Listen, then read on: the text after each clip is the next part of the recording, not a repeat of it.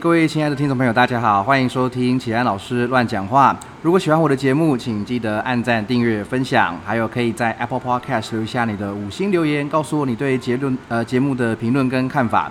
然后不要忘了，还有一个单次小额赞助，请启安老师喝杯茶，继续乱讲话。诶，很久没有更新了，那一更新就要么不更新啊，一更新就来一集大的。好，今天访问到的呢是，呃，这个隆重到我不知道该怎么介绍他哈，是这个呃新北市建立代表队的传奇人物之一，哈，九十三公斤量级的王者杨进佳，舅哥，舅哥你好，Hello，Hello，启安老师好。没有啦，没有没有到王者，只是稍微练比较久一点。舅哥太客气了。那我跟舅哥认识呢，是在其实我很早就当然就听过你的名字啦。那但我们第一次真正见面是在 SBD 今年八月 SBD 的大力士比赛。好，那舅哥刚好是我那个赛道的裁判。好，那其实当当下现场是蛮紧张的，除因为除了说比赛的氛围之外，对我来说也是一个有点像偶像见面会的感觉，因为在场的那些裁判基本上都是。非常厉害的，非常厉害的传奇人物哈。然后我还记得印象最深刻的，其实我之前在节目也有讲，就是我在做那个车轴杠硬举的时候，好，然后因为那时候两百三十公斤，然后要做。看一分钟之内做谁做最多下，其实我本来做到八九下的时候，差不多已经放弃了。然后舅哥在最后的时间有我，当然我不知道你当下是是有意的还是怎样，但是你有给我一个还可以的一个讯号，因为看起来就是还有剩下还有力气可以再拉。OK OK，所以我就好，那就既然裁判都这样说了，我就拉起最后一把。对，那也算是有。等于说平了那个量级的最最多次数的应举记录哈，所以我觉得事后回想，如果没有你那个信号，我大概也说不定就直接放弃了。还蛮感谢舅哥的哈。好，那这个我们该从何讲起呢？舅哥最近哦，哎，是上个月的事情嘛？全全民运好，刚刚完成了全民运动会的四连霸。那这一次不仅是拿到了呃三项总和的九十三公斤量级三项总和的冠军，而且在蹲举跟硬举都破了全国纪录。好，蹲举这次是三百五十公斤，硬举是三百一十一公斤。哦，这个数字，诶，很多朋友听起来觉得很很不可思议啦。好，那我们请舅哥来跟我们分享一下最近这一次全民运参赛的一个经验好了。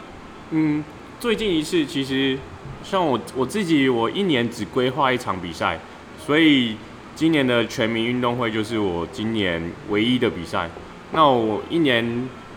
只参加一场比赛，用意其实就是我希望就是以尽量步调放慢的状态来稳定累积我的成绩。嗯，然后一方面不要为了说备赛，然后放弃很多想做的事。比如说像这一次的这个，这次我在跟 Jennifer 又用一个读书会。对对。那假设你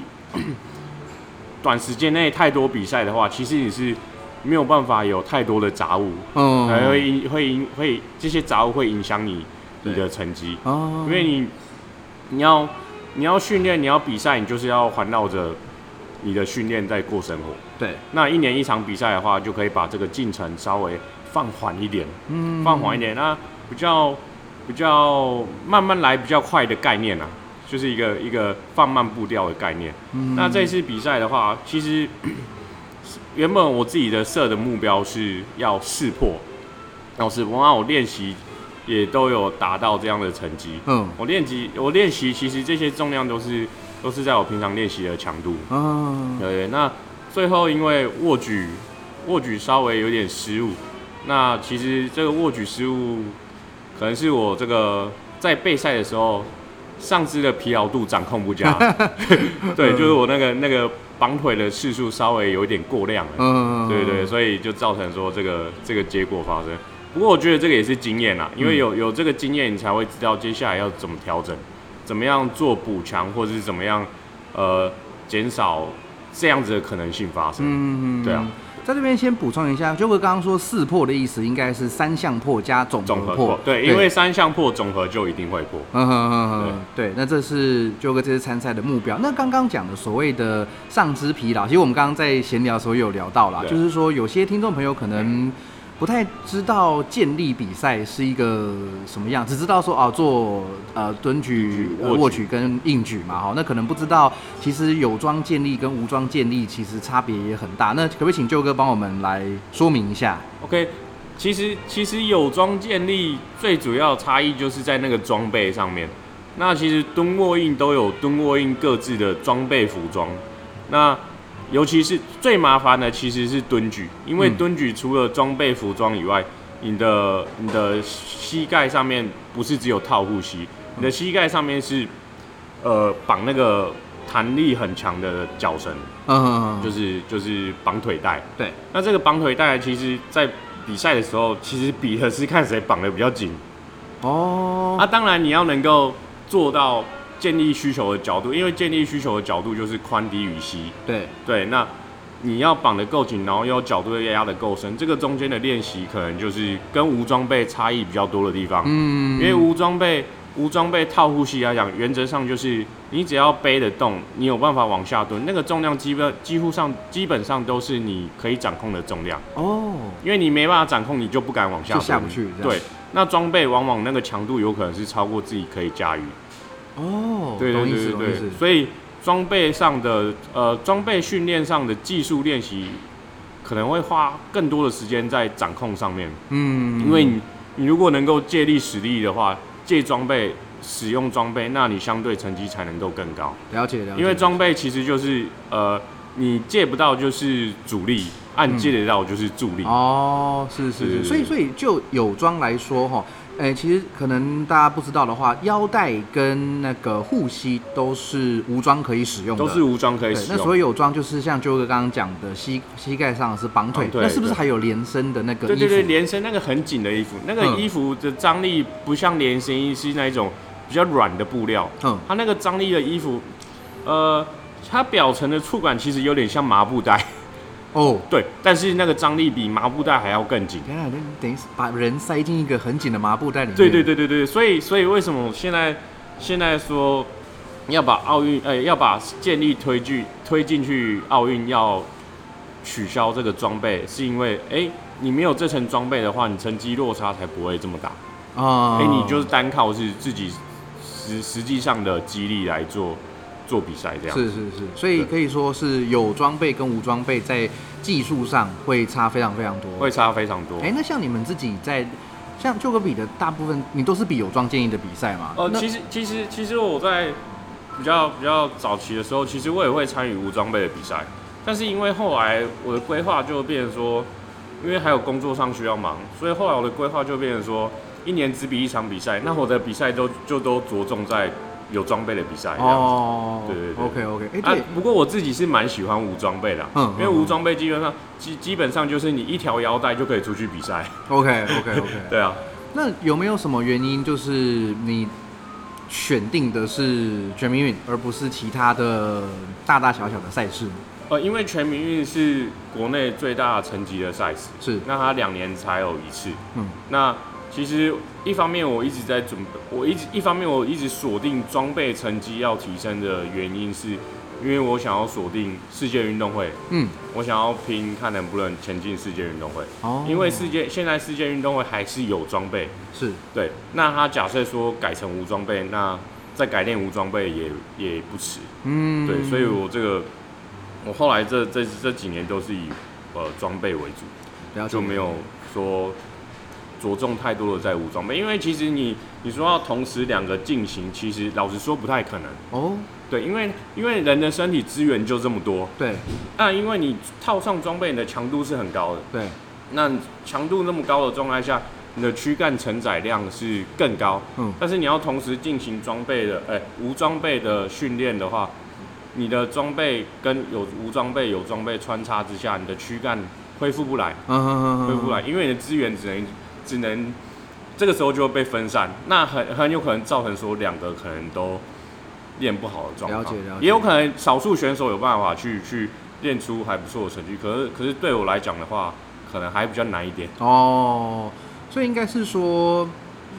在选定要报哪一场比赛就是你们会先看说无装备、有装备，然后备赛的那个方向会很不一样。对对对对，备赛的方向是完全不一样。嗯，因为要要比装备的话，第一个就是你要去适应装备，对，因为没办法适应装备，等于是说你那个装备给你的效益就很少。嗯那装备给你的效益少，自然成绩就不会提高到哪里去。了解了解了解。对，那我们回到刚刚就哥比赛的那个说，呃，上肢比较疲劳哈，是因为在帮是说帮人家绑腿的过程花了太多的那个上上半身的力量。哎、其实绑腿就是我我有我只有被绑过，我是被黑熊绑过一次，然后我就发现说那个不管是被绑的还是帮人家绑的都很累，都很对累，他是要死命的把他的膝盖缠缠得很紧，然后绑完之后，像比赛强度的，好像练习时候绑的强度跟比赛时候会不太一样哦。嗯，练习的时候，其实练习的时候应该在非赛季的时候应该会比较常自己绑。嗯，比赛的时候，因为 比赛的时候绑你的人也会有肾上腺素 激发的状况，嗯所以他们有可能绑的比平常还要更紧。OK OK OK，，对，那那个强度上就会有有落差。啊，比赛的基基本上在比赛的时候，比赛的人应该会紧张到感觉不出疼痛。哦，也是也是，对，因为可能也是肾上腺素在在作怪，所以感觉不出来。哦，哎、那这个绑绑完比完赛之后，应该是很很很很很痛的吗？很不舒服的吗？比完赛可能会有一些淤青，但是这个主要还是看绑的人的技巧。哦，对对对，有时候可能绑不好，那个皮会去拉到那个筋，嗯呃，那个脚绳会去拉到皮，哦然后皮就会去去跟脚绳会有一个摩擦。对，那如果绑的稍微好一点的话，可能就是顶多是黑青。嗯那绑不绑不好的话，就会去拉到皮，拉到皮可能就会有那个表层超回答的那种感觉。OK OK，所以我们现在有双建议的时候是蹲举有那个像九哥刚刚讲的很粗的连身衣跟呃腿绑腿带，然后那握举的时候呢，握举的时候的装备是什么？握举就是我们常看到的那个蟑螂衣，就只套上半身而已。嗯，那那个套起来呢，其实手会有点缩起来，像那个弹弓的感觉。嗯，那实际上，因为它是整件式的，它是呃短袖型的整件事，所以它那个张力其实会比弹弓还来难的控制。嗯对。那呃，等于是说那个张力就是让你杠子会更难碰到胸。是。那假设技巧技巧不稳定的话，很容易造成受伤。就肩膀的部分压力是更大的。嗯假设使用不当的话，哦，就跟那个很，我想他的理，因为我没有真正穿过握举用的装备啊。那我在上次讲，就是说黑熊帮我绑腿之后，我的感觉是，呃，因为我无装的背蹲举 PR 那个时候大概两百六、两百七左右，然后我那时候感觉是穿上绑腿两百以下我蹲不下去，这是很正常的吗？呃，这个是算算是正常，可是嗯原则上就是在比较轻的强度，我们会希望说绑的紧度不要超过那个强度太多，哦，因为两百你空如果无装备两百七，那两百七对你来讲那个强度还蛮轻的，是。那这个时候其实应该要尝试的就是绑可以蹲得下去的角度，呃的紧度。哦那你来适应那个可以可以做到角度的感觉是什么，而不是绑超过该重量太高的强度。了解了解，对对对，所以他他那个绑腿的紧度其实是有有一定的技巧，然后在帮忙绑的人也要去看说，哎、这个被绑的人他接下来要蹲的重量你要绑多紧，嗯，而不是说每一把都把它绑到最紧就对了。哦，哦了解了解，对对对对，因为你绑超过强，超过那个那个紧度超过太多的话，它反而会不好去施加那个往下做的力道。嗯，那当然，相对就是越越重的强度，你绑得越紧，支撑力就越好。是那就是那个做的那个那个在蹲的人就要更主动的去把那个重量往下做。嗯，对所以这样说起来，像建立，我想相信举重也是一样。不过我们今天主要是聊健力，像健力比赛，看表面上是个个人的项目，但实际上是一个团体的竞赛，可以这样说吗？对对对对对，真的，因为尤其像装装备的比赛，装备比赛光是一个蹲举，其实这个时候后台在帮忙的人很多。嗯，对啊，因为光是光是要绑腿就会就会有占一一到两个的人力，是，对，因为有有些人可能热身的时候会请不同的人绑，然后上场的时候又再请不同的人绑这样子。哦，对，，那护杠员啊，然后加杠片的啊，人人其实都还需要需要的蛮多的，嗯不像无装备说一两个人就可以就直接上上场这样子。了解了解。哎，那这样装装备来说，对于硬举的辅助是不是相对比较少？硬举的辅助相对比较少，那这个主因我在猜想可能是，呃，因为硬举没有离心，嗯，对对对对，所以它向上呢，呃，差异就不会像蹲举那么大。是。对，我所以在猜想应该所以。基本上，那那如果说就您个人而言的话，有穿有穿装备做硬举跟无装做硬举是会差会会有差差很多吗？呃，如果同样以最好最重的重量来相比较的话，其实差大概十五公斤上下吧。哦对对对，那比起其他两个项目差很多啦。对，那那其实我我现在装备最好的重量拉过三百三，是那无装无装最好的重量拉三三一五，嗯，所以基本上其实，在无无装备上，无装你装备上跟无装备，我觉得是有机会练到差不多重量。哦，对，OK，了解了解。对啊，所以这个会我会这样先问，就是说有些朋友的认知会是说，哎、硬举应该要比蹲举重很多，但这个是在无装的一个脉络之对对对，下。在在无装备确实是会是会是有这样的情况。嗯嗯嗯，但是如果有穿装备的状况，大部分像你们这样的层级的选手，蹲举应该重量会比硬举重一些。对对，比较常见应该是这样。了解了解了解。对，那刚刚就哥有提到那个世界世界杯世界赛嘛，应举的世界世界运动会世界运动会。好，那他就是说，如果您现在想要前进那个运动会，还还有什么需要准备或努力或达成的目标呢？呃，就是世界运动会其实入场券就是前一年的世界杯成绩的排名。是对，那世界运动会只分四个量级：轻量级、中量级、轻中重跟超级重量级。是，等于是说每两个量级会并在一组。嗯，对，那每两个量级并在一组，也就是说前一年的世界杯就会看这个四个组别的的系数排名来决定名额。哦，对，比如说像我的话，我就是九三一零五，因为我这等于是重量就是等于说这两个量级并在一起。并在一起，然后可能取，像去年是取十个还是十二个？嗯，对，那原则上就是前三名就是保障名额嘛，因为前三名你系数相对一定是在很前面的。对对，然后剩下的就是看系数的排名。哦，那参加世界杯的资格是什么？参加世杯就是世界杯的资格，就是参加国内的世界杯选拔赛。哦，国内的选拔赛。对对对那这个这个部分就是国内的选拔赛。所以等于是说，哦哦，就你们去参加选拔，然后国家决定说带哪几位选手出去比世界杯，对然后再像你刚刚说的前面十名，然后去参加最终的世界世界对世赛这样界运动会世。界运动会。哦，了解了解了解。所以它大概有几个关卡，第一个就是国内的选拔嘛，然后对再来就是世界杯的排名，是然后最终才是世界运动会。哦，了解了解。所以我们看到那个小楚哥谢宗廷他在对世界他连续参加很多次的这对个，对对对对，参加了应该有四届哦，四五届哦，嗯，四届应该有。他也是一位传奇人物，对对对对对非常非常厉非常非常厉害传。奇顶尖选手，嗯名人堂。OK，好，那这个刚刚大概就是在讲建立比赛，然后我们说有装建立跟无装建立，好，那我们是不是可以请舅哥聊一下，你当初是怎么样接触到建立这个运动？因为其实怎怎么说呢，像我我们在广义来说，我们很多人在健身房做做训练嘛，哈，但你说。呃，做健美的啊，做健力、做举重啊，还是做做呃自己练练练开心、练好玩。那其实每一个项目的专精程度都差非常非常多，哦，就是技术细节也好，还有它的一些运动的严格也好。那健力这项运动相对来说，在台湾比较少人知道，相对来说比起举重，可能毕竟因为它不是亚运、奥运的项目目嘛。对，那像相信有些听众朋友，当然如果你很熟悉的是一回事，可是有时候你跟身边朋友讲，哎、我在做玩健力，我在比练健力，他们会说啊，那个是 那个是那个是什么？这样哈。那您当初是怎么会接触到这个运动的？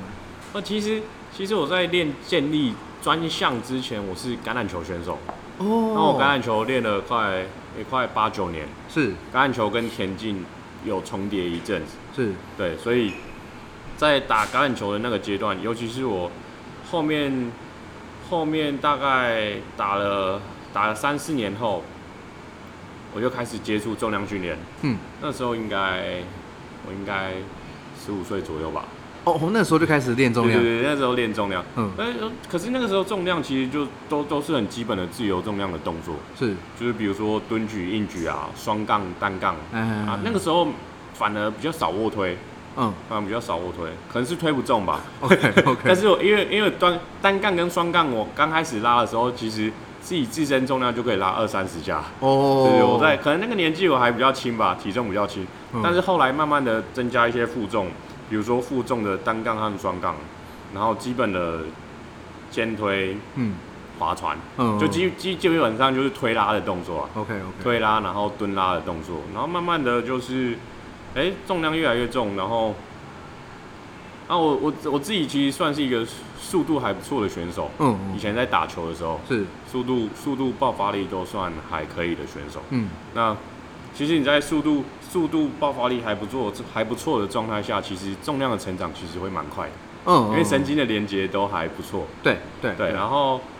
后来后来我就回来台湾，回来台湾当兵，是因为，我我那个时候也是在纽西兰读书。哦，所以你小时候是在纽西兰？对对对对对。哦，OK 我在 OK，待了待了应该有九年左右。嗯，OK OK，就是我国国小五六年级去了那边，嗯，然后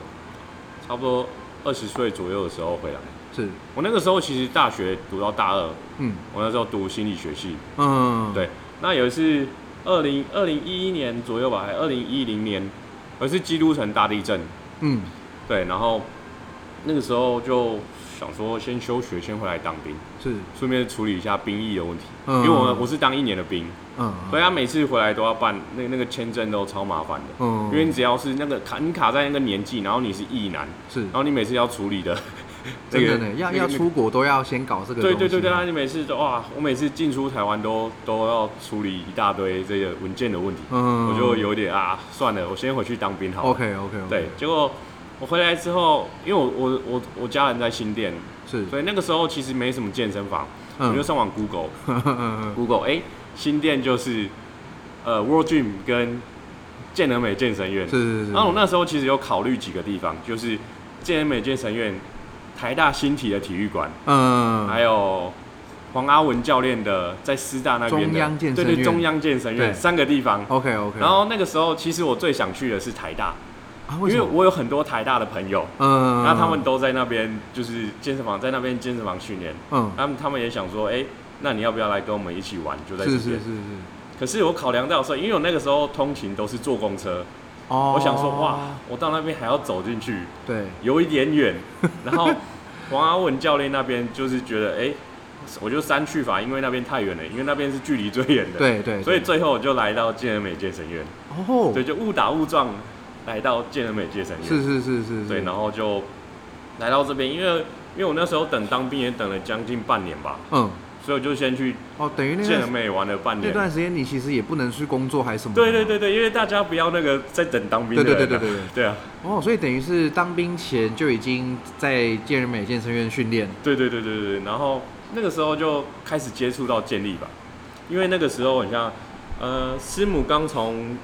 那个健美协会回来健了美，因为师母在健健美协会当秘书长那个时候，是，对，那那时候他刚退休，嗯，就是回到健美，所以那时候也是运气不错，遇到师母回来健美，嗯，对，然后师母就想说，师母那时候就问我说，哎、要不要来玩玩看健力？嗯，就这样误打误撞开始了，就是健力的运动这样子。哦，哎、所以像健人美那边的模式也是有一般的会员、一般民众有有其实都有，其实都有是。那如果说他们想要特别往建立这个方向走，就是再请教练来指导。对对对，或者是其实那边你可以找到各各种接近自己程度的学员会员，嗯，那大家都会就是一起约练这样子。OK OK OK，、啊所以就是等于说师母这样问的时候，你就去尝尝试了这个运动。因为那个时候其实其实练那个时候刚好是健美还比较盛行的时候，对，因为那个时候民国一百年，嗯，那那个时候健美运动就大概是等于现在的这几年这个健力运动这样，嗯，就很疯，对对对对，大家都健美运动也是这几年又又疯起来。对对。对对，那其实那个时候练健力的人其实不多，嗯，那健身房也只有我一个在练。哦，对对对对，跟跟另外一个呃健人美的老会员是，叫大雄雄哥，嗯，对，那所以那个时候其实没什么其他人在做健健力的训练，是，对，然后就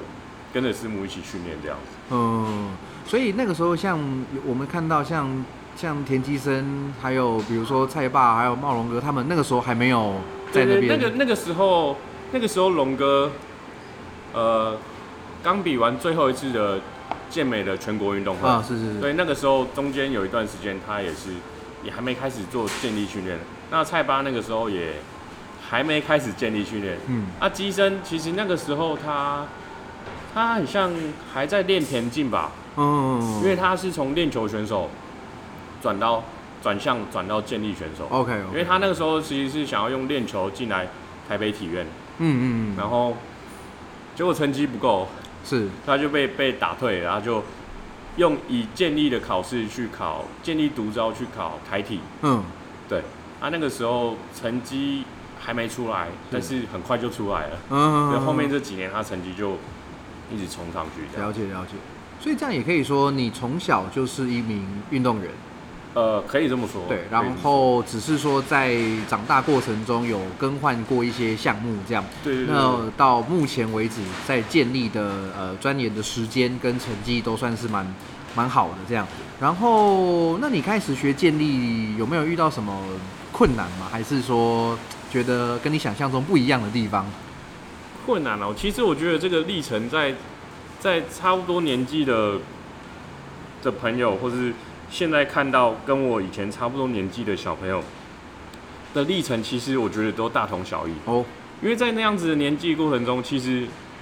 你有进步，你就会依循的进步的方式，一直去重复、反复去去做尝试。对因为那个时候其实训练的模式很简单，就是呃一直练重，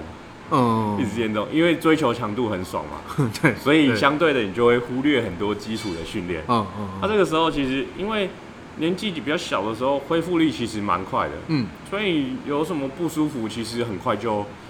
就就就没感觉了。哦，一方面恢复快，一方面就是呃可能身对身体的观察力也还不够，是。对，然后慢慢这样子累积了几年之后，中间开始，嗯，开始过了几年之后，你恢复力自然没有十几岁的十几出头岁的那种恢复程度，嗯。你就会去，你慢慢可以感觉到你身体没办法承受这样子的高反复频率的高强度训练，对，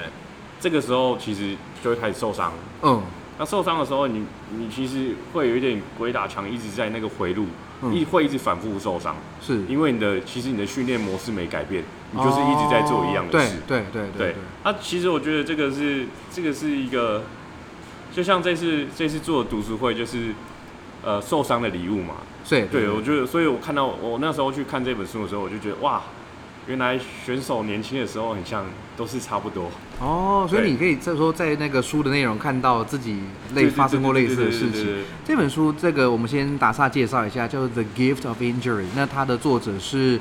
呃 Stuart McGill 博士，还有 Brian Carroll。那 Stuart McGill 当然这个前一阵子推出过一本麦吉尔腰背修复手册哈，那那本书呃等于说是脊椎生物力学的一个。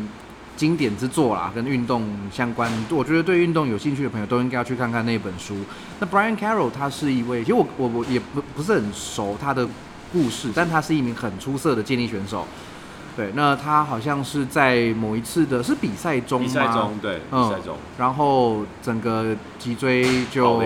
对对对，然后后来也是，当然我们这边就我们就不讲不讲太多，反正后来就经过一些呃麦切尔博士的引导，还有他自己的努力，然后他又重新回到了比赛的舞台上，然后又打破自己先前创下的记录。对对，超励志的。真的超励志真的真的。那你当时受伤是也是背部的出现问题吗？对我也是髋髋背，就是反复的发生，就是会有不舒服，甚至极度不舒服的的感觉。嗯嗯对，后来后来最严重的那个那个阶段，大概就是二零一七一八一九年这三年，嗯，而这三年其实就是比较呃积极的在寻求治疗。是，那你说积极吗？一开始当然是会很积极，可是你你一直碰壁之后，其实那个碰壁并不是治疗师没有给你的治疗没有效用，而是你自己其实没有掌控好这个训练上的掌训练上的节奏。嗯，你一旦只有好一点点，那你又想要急着回去，回到你原本的强度，你很快就会回到原状。哦，对那这个其实这个这个这个接下来我们在读书会也都会讲到，其实这个我真的觉得蛮有趣的，因为其实这个这个这个过程的转变，不只是生理上的转变，还有很大心理上的转变，对是是对心态上的转变会会会，我觉得会让会让你成为一个更好的选手。嗯，对，OK。那个读书会既然讲到，我们就也顺便来宣传一下好了哈。这个读书会是主要是由珍妮佛教练跟舅哥两位在主持。好，那呃举行的时间都是周日的晚上，对不对？像这个，当然听众朋友听到这一集的时候，第一第一场已经是过去了哦，那第二场是十一月二十号20号星期日的晚上。那这个相关讯息，我想在，因为我会我也会分享舅哥的 i i g 账号啦，好，那大家可以在上面去去看，然后可以单场次报名，因为好像每一个场次的主题有点不一样。对对，对，OK OK，那诶，那你们为什么会想要弄这个读书会啊？呃，一开始其实是 Jennifer 来找我，她在全民运动会之前就，呃其实我那时候跟她买了买了一两本书，她那时候在清她的书柜嘛，哦，对对对对，然后她就抱着她她那本 Gift of Injury 来来找我说，哎、就跟我觉得这一篇很有趣，我我们可以来做读书会。然后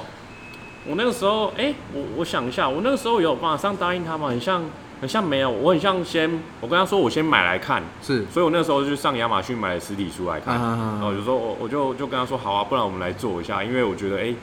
这个很像是我我还蛮可以帮得到忙的地方，嗯。因为就是他这个主要是讲他这个故事背景刚好是建立选手，对，然后又讲他的运动伤害加上如何回到赛场，我觉得这部分我可能这部在这部分上面我还算是有一点点经验，嗯。所以我就答应他来一起做这个读书会这样，OK OK OK，对，所以就是这样子开始。哇哦，你们好像也经过了蛮多中间蛮多讨论哦，很多事流程，然后讲说内容大概要讨论什么。哎，我自己都自己都非常非常期待，我我我也也很想参加。跑了跑了几次之后，才会有那个顺畅度才慢慢出来。嗯，对啊，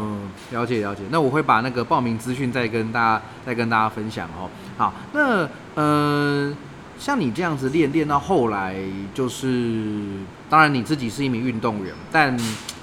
坦白说，靠运动，我想也不只是建立啊，可能光靠运动要维持自己的生计生活还是比较困难的。那你当然后面也是当教练，对，那这是什么样契机呢？你会开始当这个教练？嗯，什么样的契机？一方面是慢慢的，你越来越深入这样子的，这样子，你越来越深入这个专项运动之后，你会了解这个过程中的这种各种细节。嗯，那其实你会发现，哎、大家虽然说现在房间教建立的人很多，是，但是其实你会想要说，哎、你你可以做的就是传达，呃，更正确的一点的知识，来帮助，就是各位想要学习建立专项的的大家这样子。嗯所以这个时候，从从那个时候我就开始想说，哎、那不如就由我自己的经验来传递给大家，来帮助大家，就是更有效率的学习建立运动，嗯，就是以以以更安全的模式来学习建立运动。是，因为其实这中间的细节真的太多种，一个每一其实每一种专项都一样。嗯那其实呃比较对于教练一个最大的考验就是，呃你教所有人一样的东西，可是你面对到不同所有人，他有不同的身体条件。对，对，那这个这个就是看教练的整个训练的宏观，跟你的你对于我觉得运动科学上的概念也很重要。嗯因为你要如何借由运动科学和你的呃实际的教练的经验、经验和经历来帮助学员，要如何融会贯通，我觉得这点真的非常重要。嗯，对。那在你教学，那你当教练的年资大概我大概当教练大概七年七七八年左右。哦那我最一开始的时候，其实只是呃一开始的教学主要着重在于一般的健身，啊，对，慢慢的。慢慢的，因为慢慢的来找我学习健力的人越来越多，所以我到最后，现在现在几乎就都是以建立教学为主。嗯，对，就比较没有健身。我健身的话，就会转介绍给其他教练。是是是，现在也是要找舅哥上课，要排队，要抽号码牌。那那个呃，在你教学，我们就以建立教学过程中哈，有没有遇过什么样的困难的情况，或者让你觉得很特别的、特别的那个学生呢？很特别的学生哦。其实我觉得，哎、大，我觉得遇到的问题通常可以归归类成几种模式。是，第一个就是呃，把训练当做二分法，嗯，就是什么叫把训练当做二分法？就是这个东西就是这个东西，比如说杯子就是杯子，咖啡就是咖啡，是，他没有办法想说咖啡可以到这杯子里面来使用的人。嗯，就是说他训练就是呃比较死板一点，是，对，他说我今天要做五下，那他就只会做五下，他不会就是去去做一些变通。嗯，那另外一种就是呃太过随便，就是、哦，就是练一天然后休息四五天，是是，对。那我觉得大部分的人训练上会遇到的困难，其实都来自于心态。嗯，那对我来讲，对我来讲，这些我要教会他们，对我来讲都不是什么困难。嗯，重点是我在这个上课的过程中，要怎么样引导他们的心态去，去能够上轨道。是，所谓的上轨道，就是第一个，你要能够，你的心态要能够引导自己。我会教教导他们，就是说，你的心态要能够稳定一点，是，就是心态上，呃，每个人本来就都会有情绪，可是你不能太依赖情绪来做训练。嗯，对你可能会有累的时候，你可能会有不想练的时候，但是你在这个累或不想练的时候，哎、你实际上你身体应该要做的训练量有多少，或是你实际上你还可以做的量，你应该要去执行多少，那是你自己应该要观察出来的功课。嗯，也不能说一群人的心态，然后有时候练很多，有时候练很少。那这个部分跟运动科学的经历也有很大的关系。第一个你，你规你规划出来的东西，第一个不是说你规划你的，那你学生做你的，嗯你要知道你学生的呃整个生理的状态，比如说他的程度在哪边。对。然后另外一个很主要，我觉得说，我觉得是你要知道你学生的心理状态。对，有些人是很照进的，嗯，他会，想要就是很快的达成，嗯，或者是想要，嗯反正他就是想要把所有东西都浓缩就对了，是，想要在哎、把一天做完一个礼拜的事。但实际上这个训练是这样，就是最终最终就是需要时间。嗯，啊，需要时间，然后需要时间来累积出你的心态的转变，然后跟生理上的进步。是是是，对，所以我觉得，哎、你说遇我遇到什么困难吗？其实我遇到的所有困难，并不是说他们训练没进步或什么，嗯而是沟通上的困难。嗯，对，要我要以什么样的角度来去跟他们沟通，他们可以比较快接受，或者是他们可以比较快知道我到底要表达什么东西。嗯我觉得这个部分是是是学员跟教练之间互动一个最最难也是最主要的一个一个进步的方式。了解，等于是说来找你练健力专项的人，应该本身就有一些基础啦，对应该不是不是那种零基础跑来找你的，应该比较少吧？比较少，比较少。那等于是说，有这些技术，有这些呃做到一定的重量，但是要再往顶尖走，那就必须像你刚刚说的，养成一些正确的心态，因为。显然有些人会太过于死板，有些人太过于随性。好，那你等于说把他们引导到一个比较一个中庸嗯中庸一点的心态。这样说起来，你应该是把来找你的人都当做选手看，是是可以这样说吗？呃，我觉得这个部分就是不管是是不是选手，你都要有这样的心态。嗯你什么时间该做什么事，应该是要是这个这个部分，我就是觉得跟选手没关系。当然，你如果是把自己视作一个选手的话，你要更严格的去执行这些东西。是，对，这个差异，这个部分我觉得是是是这样的差异。嗯，了解了解。那呃，所以等于说每一个人的训练课表还有安排会长得不太一样哦。那可不可以跟我们简单分享一下你你现在你大概都怎么练啊？我因为很多人很多人很好奇嘛，像这样子顶尖的选手，呃，你们是怎么练的？我大概都怎么练？我我其实也会是规划这个周期出来，比如说我明年的比赛可能就是明年中或是明年尾，那你从你的终点反向规划回来嗯出你的起始的周期。是，那其实像现在离比赛其实还有一点距离，等于是说现在是我的非赛季期。嗯那非赛季期的话，我就会比较以工作为主。是那我的训练就会穿插在我的工作课课跟课的组间，哦，所以我有可能一个礼拜练到练到五六天都有可能。嗯。所以这个阶段会比较稍微比较随性一点。是。但是随着就是比赛比较接近，可能像我个人是比较习惯提早拉高拉伸强度，嗯嗯，所以我大概会在四到五个月前会慢慢拉伸我的强度。嗯这个时候我的训练可能一个礼拜大概会在四天左右，哦哦，然后最后两个月有可能我会练更少，就可能只有三天。慢慢的减量，要让身体恢复，对对对，让那个强度是是有出来的。哦，对，因为其实并不是说练越多越好。对对，第一个你要掌控出你的身体的恢复率，对，恢复率和你的训练量会成一个正比。你相对强度高，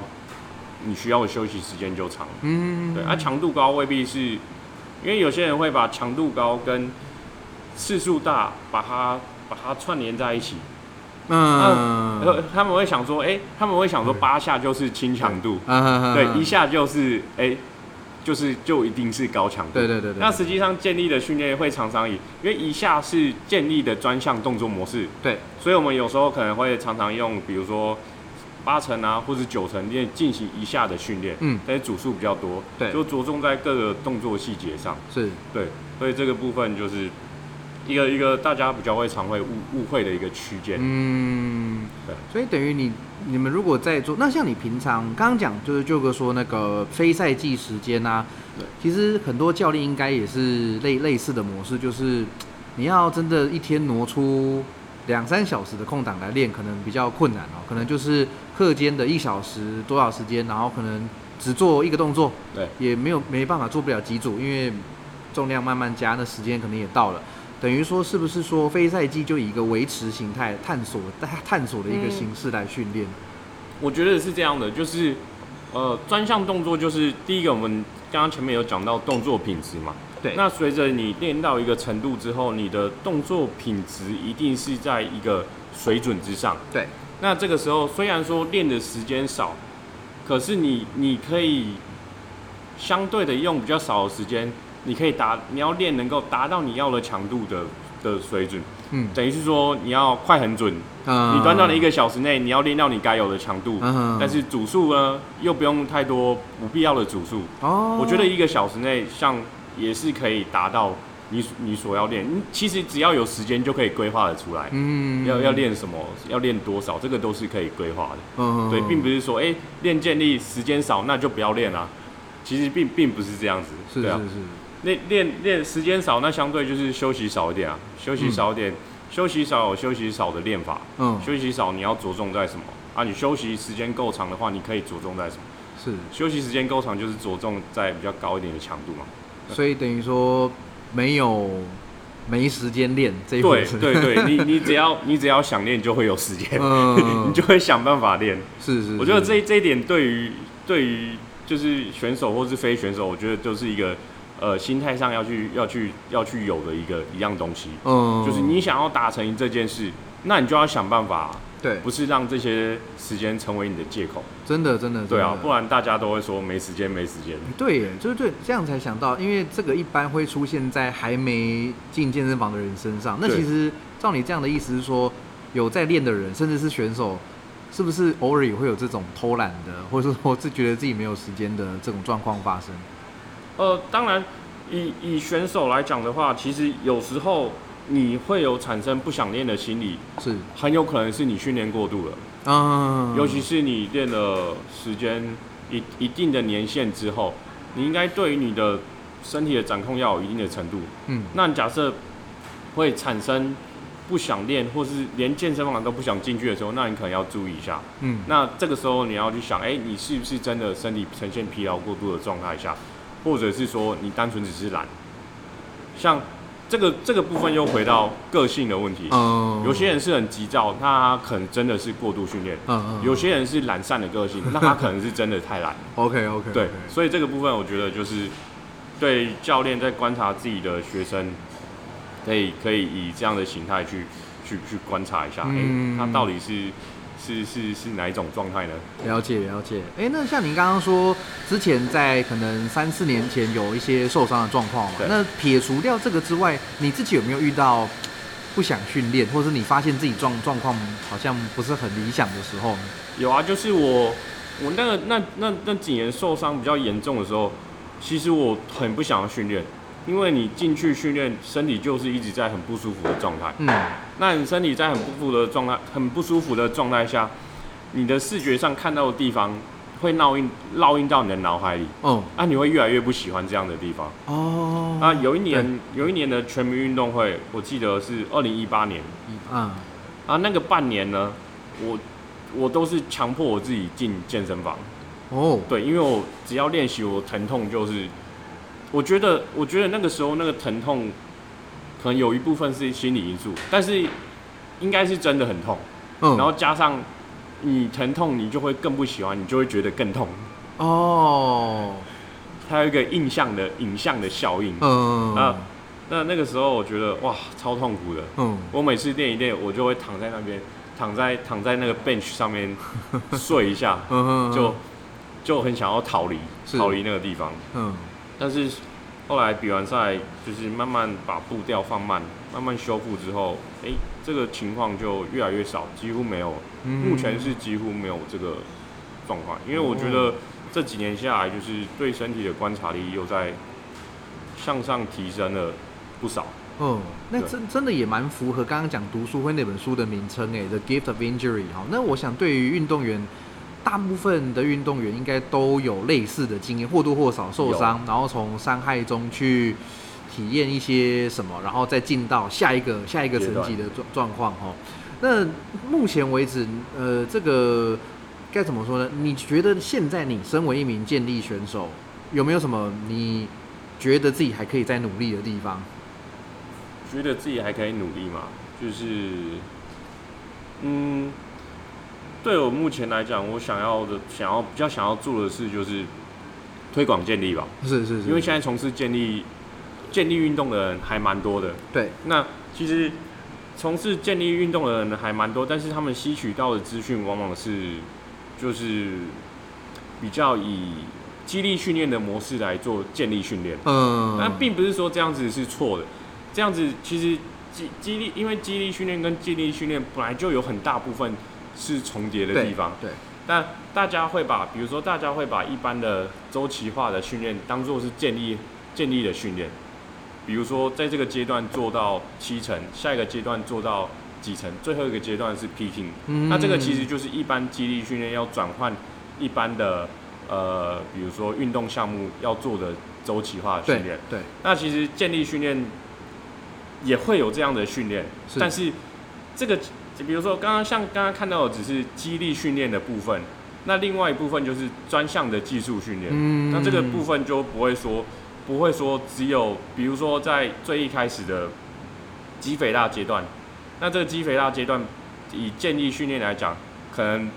可能就是呃一个礼拜会有一次肌肥大阶段，另外一次就是专项的技术训练。是是是，所以，那个一下的训练是不会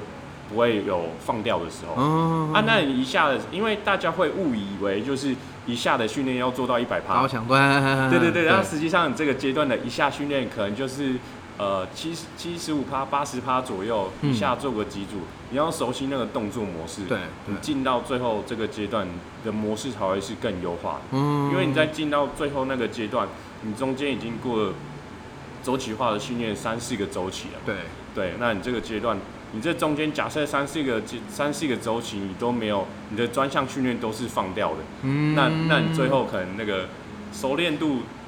跟你的那个周期的转换，就可能是不会那么效益不会发挥到那么大。哦，对，我觉得这个部分会是目前一般，目前我自己观察下来一个大家比较常遇到的一些问题。嗯，了解。那呃，去找你训练的人应该蛮多，就是我们讲有机器训练的背景嘛，哈，对就是说自己有摸过建立一阵子。那我们可能就是不是简单分享一下，就是在这三项动作里面，你觉得一般对你对你来说，或对一般人来说最不好调整的，或者说跟大家会想的最不一样的，会是哪一项？嗯，我觉得应该会是握举吧。哦，我说单纯是以不好调整的话，我觉得会是握举，是，因为这个每一个人的这个，因为握举我们我们每一个人的这个肩关节的活动度那个落差程度超级大，嗯，啊，尤其是像现代人的那个肩颈又又特别紧，你肩颈特别紧的状况下，你要你要去有一个好的肩胛肩胛骨活动度，其实可能要花一点时间。是，对，那有在训练的人，或是来上健力课之前有自己训练过、肌力训练过，或是不管是练健力还是练肌力训练一阵子时间的人，有两两种可能性，一种是肩胛骨活动度很好，嗯。一种是可能越练越紧绷。嗯嗯，对，那其实肩胛骨活动度很好的人其实是少数，嗯，相对遇到肩胛骨活动度很好的人，反而是肌力不足的人，哦，因为他没有肌肉，哦他身体跟那个粘土一样，就是他可以就是扭来扭去，跟章鱼一样。是是对是，，所以我觉得，哎、各种形态的人都有，嗯，就是要看用什么样的方式让他们比较快可以上手，然后到位这样子。对，而且所以哎。没有你讲，，OK OK，没有，我只是要说，刚刚你会回答握举这个，其实我心里也是这个答案，因为我我自己发现就是，呃，对我自己来说，蹲跟硬好像那个数字我看的是觉得没有落差太，可是可是握举的落差，我我我我跟健力选手的差别就非常非常的明显。对，那当然，呃，我没有真正请舅哥看过我的动作，所以也也不好多问什么。但就是我觉得是不是握举的技术细节啊，还有活动度的需求啊，在健力的握举跟在机体能或者说健身的在做握举，那个差别很大。差别其实还蛮大的，嗯因为健力其实因为因为健力要的就是，呃，你推就是推，想办法尽可能推到最高的最重的重量嘛。是，那其实单靠上半身或上肢的力量，其实推的力量比较有限，嗯。也不是说没有人可以推到很重，嗯。但是相对来讲，假设你会有办法结合，比如说我们的整个上下肢的力量，嗯，那你自然可以发挥更大的效应。了解。那这个部分中间就需求活动度、活动角度的需求，还有因为活动角度其实就代表的，呃，你做到角某种角度上的肌力必须要有开发过。对对对。你那个角度有开发过，你自然可以发挥更大的肌力，因为移关节移动角度是更大的。嗯，对，就像那个橡皮筋可以拉得更长、弹得更远一样的意思。嗯。对，所以嗯，可能握举这个部分要进步，可能就真的要花一点时间，是。然后然后方向要对，是，对，然后绝大部分人其实上肢的肌力都不差，嗯，只是要就是说变成说建立的方式需要去更借用一些可能平常都从来没用到的肌群，嗯，比如说腰啊、背啊、腿的力量，嗯，来来做一个结合，才能发挥那个那个握举该有的建立式握举该有的成绩。了解了解。那除了三项以外，呃，你有没有哪些是你个人蛮常做的辅助项目呢？因为你应该应该不可能只做这三三个动作而已嘛。其实其实我我会做的辅助蛮多种的，就是想得到的都会做。哦但是就是在像像现在非赛期，就是比如说我这个一个小时内，呃，假设今天哎、这个今天没有要做主项，那我可能就会去做个呃后脚抬高蹲，嗯，或者是去外面跨步走。是，那、我自己是还蛮常做一些速度的训练，嗯嗯或爆发力的训练，就是可能我会去跑冲刺斜坡，是或者是去跳跳箱。哦。对，这个是很多人可能想象不到的哈，就是大家会以为说建立就是我们就是追求重量，可是哎，舅哥有说会做很多这种速度型的训练，那他哎、对你讲，他对于呃，就是说建立运动表现也是有帮助的吗？呃，有啊，因为神经的征兆啊。嗯那因为你速度速度乘以力量等于爆发力嘛。对那你相对就是你爆发力如果够的话，你撑撑过那个停滞点的速度是不是就越短？呃撑过停滞点的时间就会越短。了解了解对啊了解，，对于建立来说，其实也蛮重要的。嗯，虽然说这个速度建立的需求，速度的需求可能不像举重这么绝对，对，对，但是我觉得，呃，这个还是必要的，嗯。或者是说，它对于所有运动员来讲，其实它是一个基础，嗯，因为几乎我们看到的运动运动是很少是没有需要速度的，对对啊，所以更不用讲这种力量型的运动，嗯。你的神经征召跟速度有很大的直接关系。嗯，对，所以我觉得这部分规划到训练的课程里面也蛮重要的，因为有些人其实，因为而且你在跑跳的过程中，这个身体的协调性就是最自然的协调性，对，因为你身体要有协调，你才能够做得出快。嗯，对，那这个部分有时候，呃比如说让学生去跑一跑、跳一跳，他有可能自然的做动作就自然变顺了，哦，就反而不需要花太多时间在调整动作上面。是是是对是是。这个不知道可不可以跟一个经验呼应啊？就是我自己当教练的经验发现说，在学生时期没有接触过球类，或者是比较就是就是没有比较没有运动经验的人啦，在一些基础肌训练动作上会比较难引导他，或者说他会比较进步的幅度比较慢。不知道这个有没有类似的看法？呃，会，这个这个是绝对的，是这个是绝对，因为其实很多，其实等于是说你在青少年或是儿童时期的那些跑跑跳跳，其实那就是一种训练。嗯，那其实很多人在童年的过程是没有这样子的经历，对，那其实呃到了成年之后来做训练，我们帮他做了，其实有些东西只是在弥补他这个过去十年来从来没做到的东西，嗯。然后同时又加上这个专项训练，是，只是比例上的不同。嗯对，或许或许这个阶段其实最主要的不是加强他的专项训练的模式、动作模式，是而是让他会正确的走，会正确的做，哦会正确的跑。了解，因为他光是会这些基础的模式之后，其实他要做不管是各种动作上的训练，他就会更做得更顺畅、更自然一点。嗯，所以，所以其实对于通常我们会统称这些学生为素人，嗯，就是他从来没有接触过任何的运动，对，在学生时期可能也完全没有接触。嗯那其实他现在要的就是基础体能、基础肌力。嗯，那这个部分上来，其实他要练什么，其实就会比较好上手一点。了解了解，所以等于说你也蛮鼓励，就是说训练者去尝试不同的动作模式，当然，当然，特别速度型的，还是说什么都都去。那你现在，那你个人现在还有从做其他运动吗？应该也是休闲的比较多。没有诶、其实没有，因为我我很怕受伤。哦也是也是也是对对对，因为以前以前以前在休闲的，以前休闲活动会去呃打打篮球，是跟朋友去打打篮球。嗯因为我的我的弹性算还不错。嗯但是后来因为越来越怕，越来越怕受伤，就、嗯就不敢再再去打球。OK，对，可以了解，可以理解，可以理解。好，那最后想问这个问题，就是你有没有什么话想要对我们听众朋友说了？呃，就是其实学习学习，不管是专项训练还是激励训练，其实对于现代人来讲很重要。那其实学习的过程中，我觉得找一位老师，然后持续的学习，然后学习不同的东西，多多看看不同的东西，其实我觉得对于一个人对于他的他的宏观训练上的宏观，或者是你的看法，你看的东西越多，你就越不会局限在一个小框框里面。嗯，那其实你多多看、多学、多练，其实我觉得是是现在大家比较需要去尝试的，是，不要太过局限在单一一样东西。嗯，上面。了解了解，哇，非常简洁有力的一个建议，可是做起来要一段时间，要一段时间。做起来不是很容易哈。好，今天非常谢谢舅哥接受我的访问哈。如果各位喜欢我的节目的话呢，一样请记得按赞、订阅、分享，然后也可以在 Apple Podcast 留下五星留言，告诉我你的对节目的看法。不要忘了还有单次小额赞助，请钱老师喝杯茶，继续乱讲话，我会尽可能的规律一点更新，因为。